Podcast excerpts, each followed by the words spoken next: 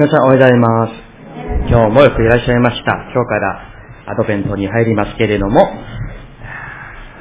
イエス様のご降誕をお祝いし、またそ、そこから、えー、私たちに語ってくださる神の御言葉に耳を傾けていきたいと思います。それではメッセージに入る前にですね、いつの、いつものように周りの方、挨拶しませんか？はい。よくいらっしゃいました。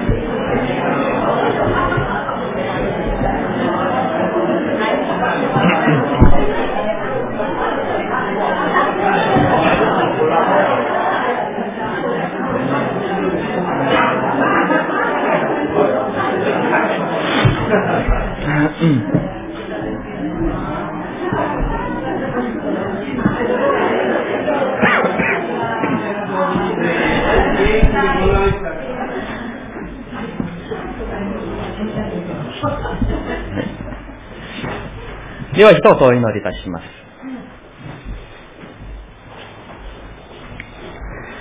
愛する天の父な神様、この朝も神様がこのようにして、主の兄弟姉妹たち一人一人を覚えて、愛して、守ってくださって、この主の礼拝に指導させてくださり、賛美をもって主の皆を褒めたたえ、また、今から聖書の御言葉から、神様の命と神様の光に照らしていただきまして、生きる力が上から与えられますように。一人一人の霊の中に主が優しく、また気づきを、悟りを、導きをお与えくださいますように。イエス様の皆によってお祈りいたします。アーメン。はい。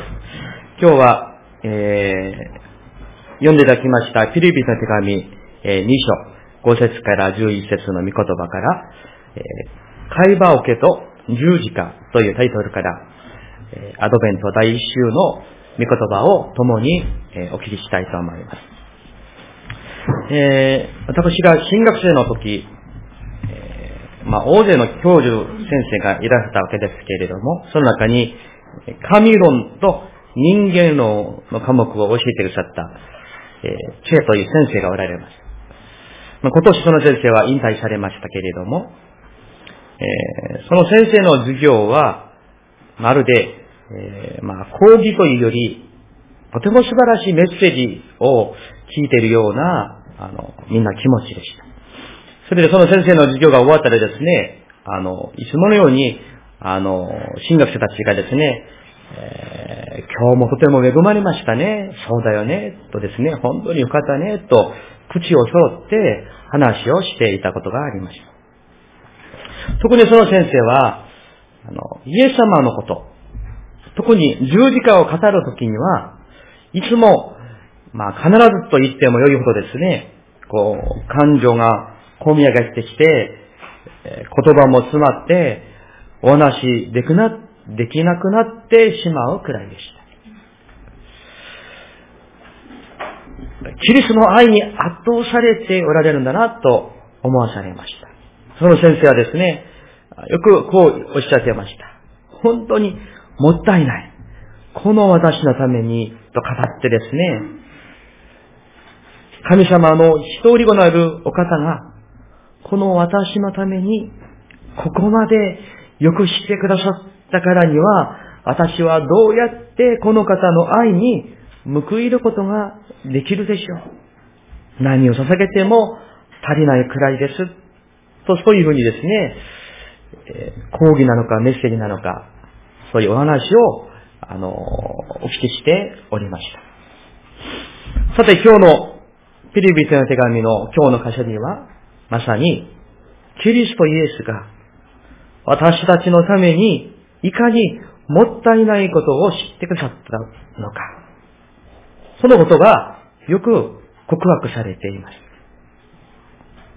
えー、今日からですね、えー、アドベントに入りますけれども、イエス様の降誕を待ち望む、まあ、日本語で言うならば、えー、対抗説ですね。教会では、えー、このようにですね、アドメ、アドベントの時に、キャンドルに火を、えー、灯します。まあ、それぞれ意味があるわけなんですけれども、えー、一本目は希望、二本目は平和、三本目は喜び、で、四本目は愛を意味します。また本当にするならば、1、2、4本は紫のあの色のキャンドルを使って、3本目は赤の、まあね、キャンドルを使ったり、まあ、するようです。まあ、ともあれ、このアドベントに、イエス様のご降誕を思うたんびに、この赤ちゃんの生まれのことを、あの、思い出します。先週の礼拝において、えー、子供祝福式が行われました。20人以上のですね、子供たちが来て、神様の祝福の祈りに預かることができて本当に嬉しかったです。特にその中でですね、今年生まれて初めて来ていた赤さんたちもいました。牧師の気持ちとしては、皆さんの気持ちもそうでしょうけれども、毎週来て、親子一緒に礼拝の恵みに預かってほしいなと思いつつ、切に願っております。ところが、赤ちゃんのことを考えてみたら、え、家庭に赤ちゃんが生まれる。その赤ちゃん誕生の出来事は、その家族にとって本当に嬉しいことです。その赤ちゃんを見ているとですね、まあ、こちらまで嬉しくなってくるんじゃないですかそれは赤ちゃんは生きるために生まれてくるからです。その喜びが、その命が伝わってくるんですね。ところが聖書は、イエス様は十字架にかかるために生まれてきてくださったと教えています。今日の箇所で使徒パウルは、キリストは神の姿、すなわち神の身分ですね。キリストは神の見姿である方だと語ります。しかし、神の見姿であられる方が使える姿、すなわち、しもべの身分となられたと語っているんですね。解剖から始まるこのイエス様の生き方というのは、私たち人間の生きる方向とは、イエス様の生きる方向は全く逆方向の歩みなんですね。普通、私たちは生きるために仕事をし、生きるために食事をし、生きるために働きをしたりします。そして、人はいろいろなチャンスを生かして、何とかして自分の身分を高めようとしていくものです。ところがイエス様は、神様であること自体をもう諦められて、自分を無にされたのです。しかも、ただ、え死んだだけではなく、あの不名誉で、無語に十字架形による死に向かって歩まれました。人間として一番不名誉な形で罪人としてその地上の生涯を終わったということであります。こうしたことを踏まえて、まず第一に注目したいのは、海馬桶と十字架の出来事が起こった理由についてです。なぜ神の一人子が海馬桶に生まれ、そして十字架で処刑されなければならなかったのでしょうかそれは私たちの罪の家であるというのが聖書の教えです。ここで、えー、旧約の聖書ちょっと開きたいと思いますが、詩編の130編を一緒に開きたいと思います。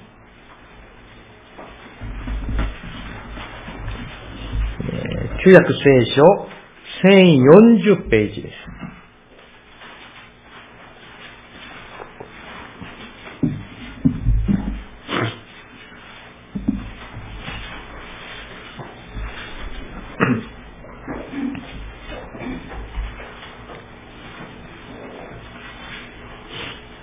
はい。それではですね、あの、一節から八節までですけれども、えー、私がお読み出します。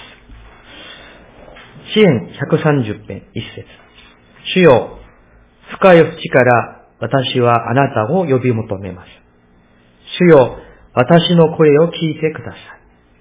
私の願いの声に耳を傾けてください。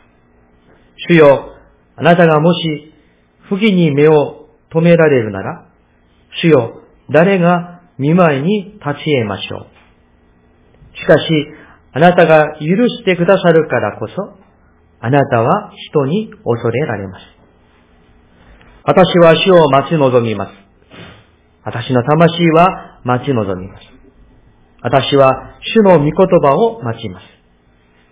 私の魂は夜回りが夜明けを待つのに勝り、誠に夜回りが夜明けを待つのに勝って主を待ちます。イスラエルよ、主を待て、主を待て。主には恵みがあり、豊かな贖いがある。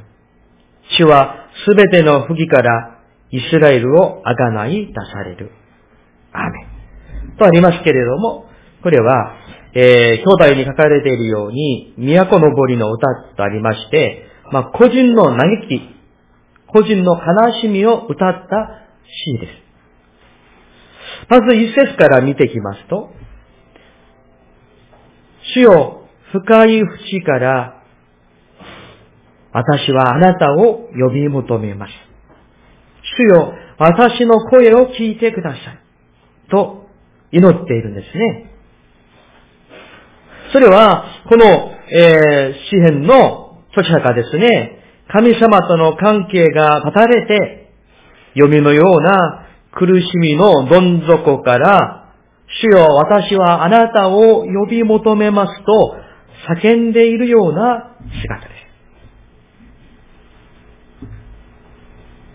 同じく、私たちは、日々の生活の中で様々な困難を経験したりします。危機的な出来事、まさかと思うような出来事が、時として私たちを襲うことがあります。そのような時に、私たちにも、この詩人のように苦しみの場所から、神様に向かって叫ぶこと、祈ることが許されているのです。ところが、神に向かって叫ぶこの詩人の心に一つの不安がよぎりました。それは三節のことです。三節をご覧ください。主よ、あなたがもし不義に目を留められるなら、主よ、誰が見舞いに立ち得ましょう。とあります。主が愛と慈しみのお方であると同時に、聖なる抗義のお方であることを、この詩人は深く知っていて、そのものの、まあ、絶望の叫びのような言葉でした。もし、不義を、罪を、主がですね、目を、えー、不義に目を止められるなら、神の御前に立ち得る者は誰もいない。許されないということなんですね。うん。ところが、そ、そこで終わっていません。また続きます。4節ご覧ください。しかし、あなたが許してくださるからこそ、あなたは人に恐れられます。とあります。皆さん、このしかし、しかしという、このつなぎの言葉が実は大事です。主なる神様が私たちの罪をすべて心に留められる方であるならば、誰一人として神の前に正しいもの、聖なるものはいないのです。誰も神の前に立つことはできません。礼拝すらできないでしょう。しかし、この詩人が言うように、歌っているように、主は私たちを許してくださるのです。まさにイエス様は、私は罪人を裁くためではなく、許しを与えるためにやってきたと言われました。これが福音ではないでしょうか。そして続きまして、主なる神様が許しの神であることを知ったこの主人は次のように告白しています。五節です。私は主を待ち望みます。私の魂は待ち望みます。私は主の御言葉を待ちます。この、えー、私は主を待ち望みますというこの新化訳のこの訳は、私は主に望みを、希望を置きますというような意味であります。自分のことを考えるときに希望は見えない。見出せない。しかし、許しの神様がおられるからこそ、その神様に望みを置くことができる。この希望に満ちた信仰につながっているんですね。そして続いて彼は6節私の魂は夜回りが夜明けを待つのに勝り、誠に夜回りが夜明けを待つのに勝って主を待ちます。もう、懇願して、もう願って願って切に願っていることが、この夜回りが夜明けを待つのに勝るという言葉です。このような確信に導かれた詩人は、また、7節、8節をもって、主にある兄弟姉妹たちに対して、このように進めています。7節をご覧ください。イスラエルよ、主よ、主を待て。主には何がありますか？恵みがある。また、その次ですよ。何があるでしょうか？豊かな贖いがある。主はすべての不義から、イスラエルを、つまり、私を、あなたを、私たちを、あがない出された、と、彼は結論で歌っているんですね。主に希望を置き、主を待ち望んでいる者を慈しまれる主は必ずそのものをすべての不義から、すべての罪からあがなってくださる。という力強い確信の表明の言葉でした。この流れを心に留めていただきたいと願っております。第二のことは、会話を受けと十字架には力があるということです。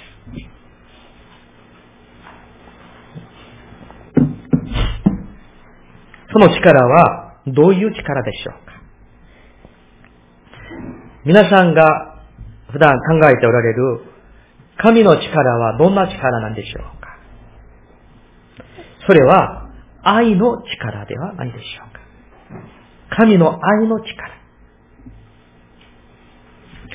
えー、福音書を見たら、十字架の出来事の、まあ、少し前、イエス様の十二弟子の中の、えー、ゼベダイの子、ヤコブと、ヨハネが、仲間の他の弟子たちを出し抜いて、自分たちの出世を願った出来事が福音書に書かれています。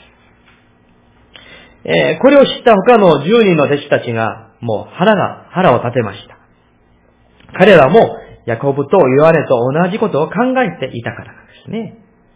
みんなトップになることを願っていたんです。ヤコブとヨハネに限らず、弟子たちの歩みは、まあ、そこそこ50歩、100歩でした。弟子たちのことを考えてみたら、イエス様と一緒にあれほどの時を一緒に過ごして、イエス様の奇跡や癒しを目の当たりにして、また親しく御言葉をいただいていたにもかかわらず、彼らは主を裏切ってしまったんですね。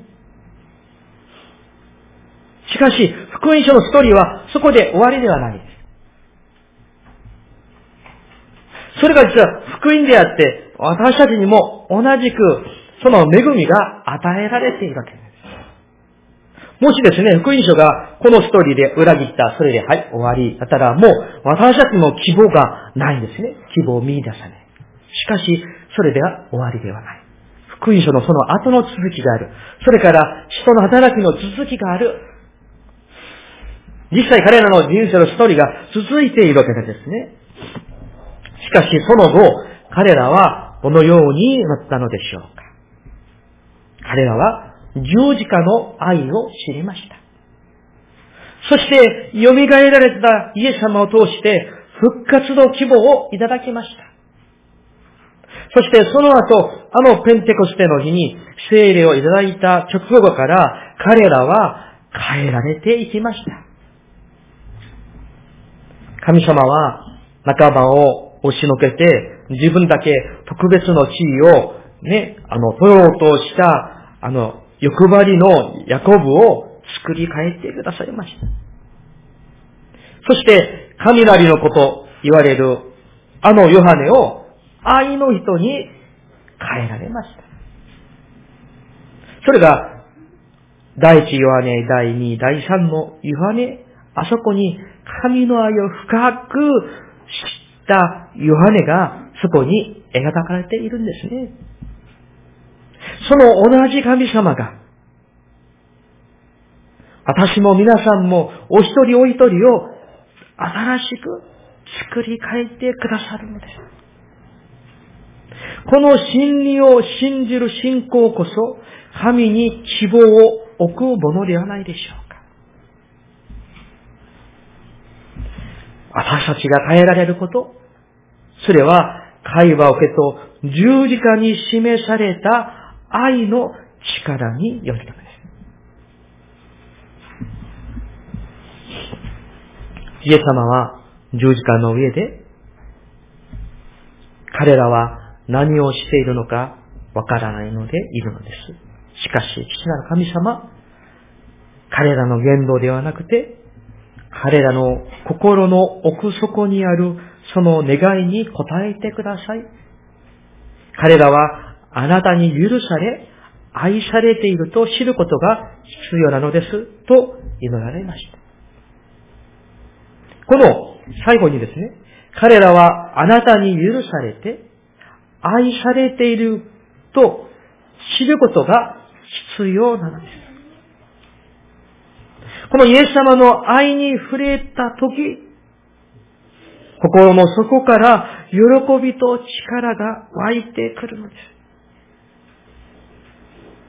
そして、硬い心が砕かれて、溶かされていくのです。そして、不思議な力で、その愛に応えていきたいと願うものへと変えられていくんですね。これが第三のポイント。会話を受けと十字架の結果、そのものです。ある時、イエス様はこのように語られました。多く許された者は多く愛するようになると。本当にその通りだなと思います。皆さん、どんな人が多く愛することができるでしょうか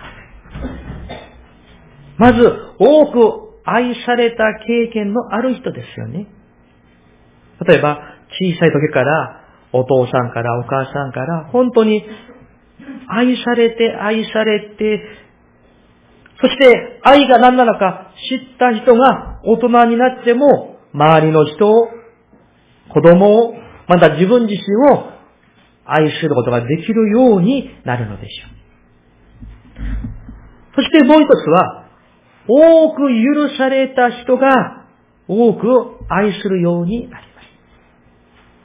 例えば皆さん、子供はですね、小さい時、お父さんにお母さんに、もうしょっちゅう怒られて、なかなか許されていない。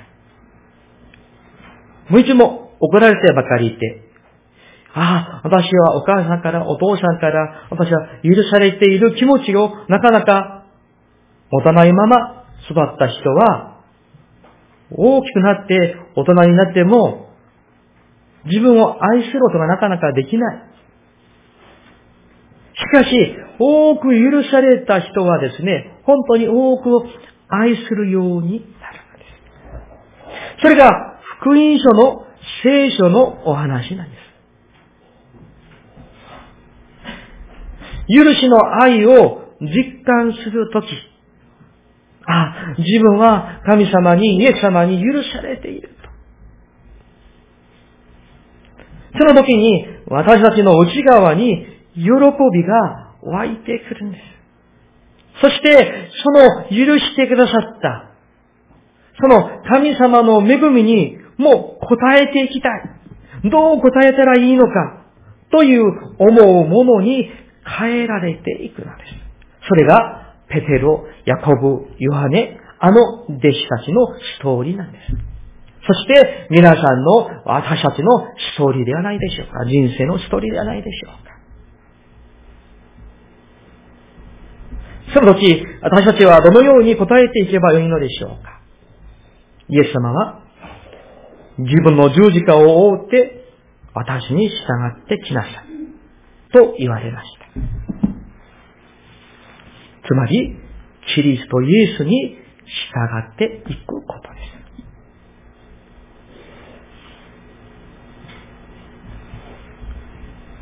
4番目に来ますと、私たちの喜びの源は、イエス・キリストに愛されていることです。普段皆さんは、あるいは今朝、あるいは昨日、先週一週間、何のために何があって皆さん喜んでおられたんでしょうか普段の暮らしの中で皆さんの喜びの源は、源泉は一体何なんでしょうか？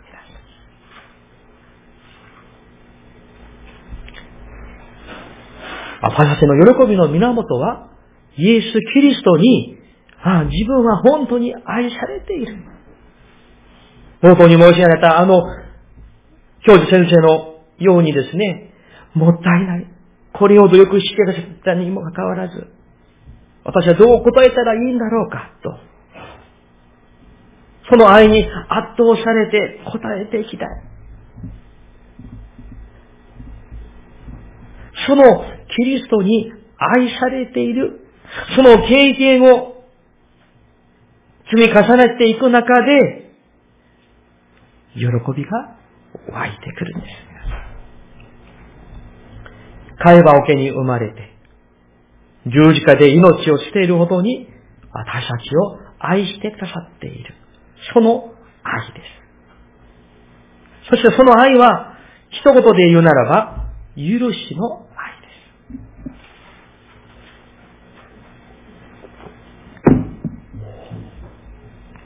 アドベントとは、クリスマスを迎える準備の時、主を待ち望む時です。イエス・キリストを私たちの心の王座に迎える時です。私たちの人生の一番の中心に、このお方に来ていただきたいと心から願うその時が、実は皆さんこのアドベントなんです。単なるクリスマスをお祝いする、その意味以上の深い意味があるわけなんですね。主よ、私のこの人生の人格のただ真ん中に来てくださって、私のこの全人格を主をすべ収めてください。私の王座に主よ、お付きくださいと願うその時が実はアドベントなんです。ですから皆さん、今年のアドベントを、美味しいケーキが食べられていいでしょう。パーティーをしていいでしょう。でもその中で、必ずこの一つだけは覚えていただきたいんですね。主よ、私の人生の中に、私の生活の場の中に、私の人格の中に来てくださいまして、私を、主よ、私を丸々、主よ、素で収めてください。してくださいとですね、その願いを持って、待ち望むアドベントでありたいと、そう願ってあります。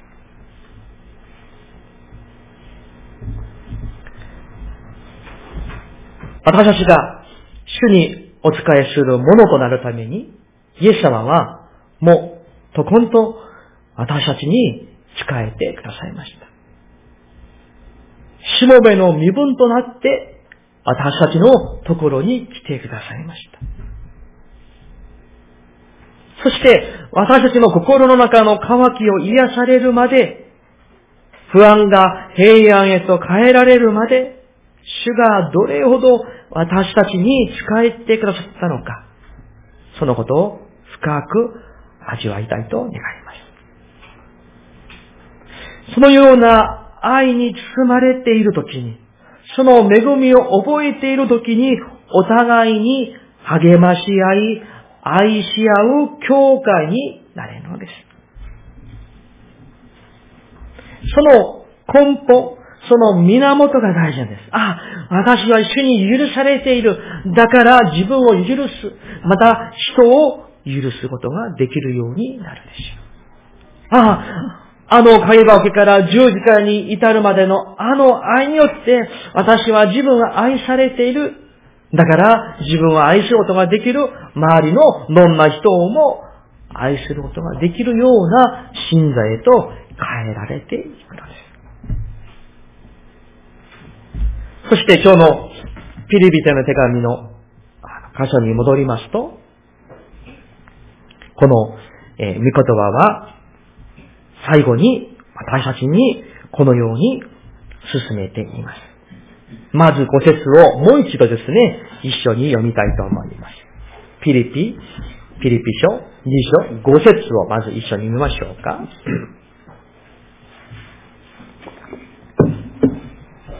二章の五節、ご一緒に三杯。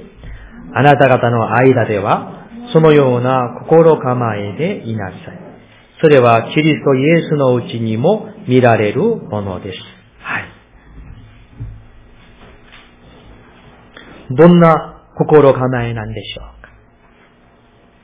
それは、神の見姿である方が、しもべの姿になられたこと。ご自分を無にされたことですね。皆さん、この朝、イエス・キリストの見姿を捨てて、しもべとなられたその愛、そして十字架の許しを覚えて、この御言葉を今日受け取り直していただきまして、キリストに習うものとして成長させていただきたいと願っております。お祈りいたします。